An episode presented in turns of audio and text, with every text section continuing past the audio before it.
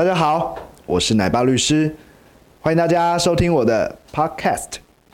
我看网络上还是很多人在做啊，比如说像这样呃先生，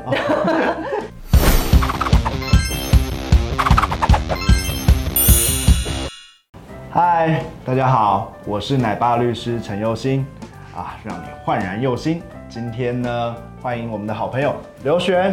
Hello，大家好，我是刘璇，奶爸律师。我今天带了很多的问题要来咨询你，没有问题，但是我现在就有一个问题，我想先问，为什么你要叫奶爸律师？是因为你家养了一头牛吗？什么一头牛啊？那不是应该是牛仔律师之类的吗？不一定啊，奶爸律师到底为什好么？我因为我有一个小孩，哈才五岁，那我也很常关注一些小朋友的议题。不过我们这个影片、这个频道并没有要去讲育儿的事情啦。我们接下来分享很多很多人都很常遇到，嗯嗯，一些小小的还有很常见的法律问题。我们会接下来有一系列的影片去跟大家介绍这些。如果大家有兴趣的话，欢迎关注并且持续订阅哦。好，奶爸律师，我跟你讲，我第一个问题就是出现在你身上，你身上有一个很大的问题，什么问题，因为这个问题就在你的背后。好，我的我的第一个问题，像你最近也是在经营的 YouTube 嘛？。对，那像是网络上啊，有很多的网络神曲，然后大家就会做一些改编，像是歌词。哎、你唱那么久，我完全听不出来 你还是当律师好，哦。当律师就好了。就是像他们有时候会改编歌词或是歌曲，对。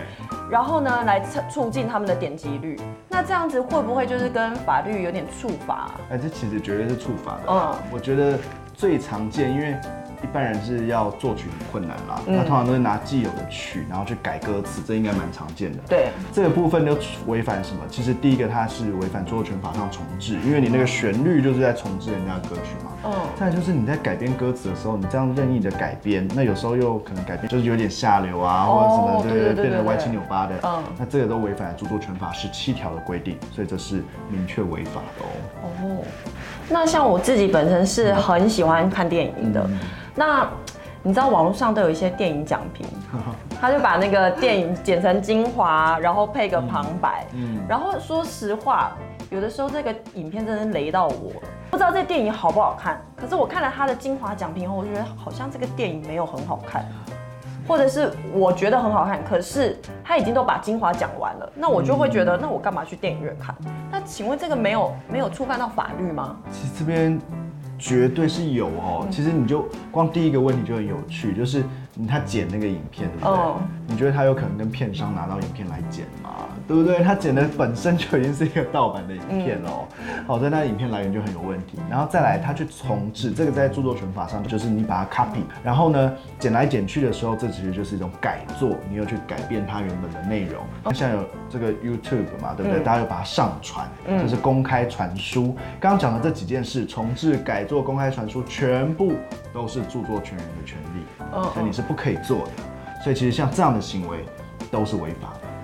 好，那奶爸律师，你知道吗？就是一部好的影片，嗯通常都会配上一些很有质感的配乐。那这个配乐是我随便找一个音乐，然后就可以直接拿来当我影片的配乐吗？但是绝对不行啊，因为音乐本身它就是也是一个著作权的内容，嗯它如果要找你的话，这都是直接违反了著作权法。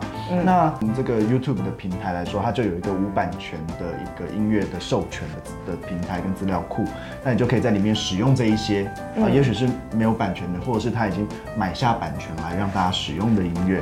那像这样子的情况就不会有违法的情形了。哦，哇，那我发现其实要当一个 YouTuber 没有那么容易耶，他要注意到很多事情。对，所有的创作都一定要注意到智慧财产权、著作权，这是都一定要去注意的问题，真的不是很容易哦。嗯，今天分享了很多关于网络创作者应该要注意的法律问题。那如果啊、观众朋友有任何想要知道的法律问题的话，也欢迎留言在下面。那持续的关注并且订阅我们的频道哦，谢谢，我们下次见，拜拜。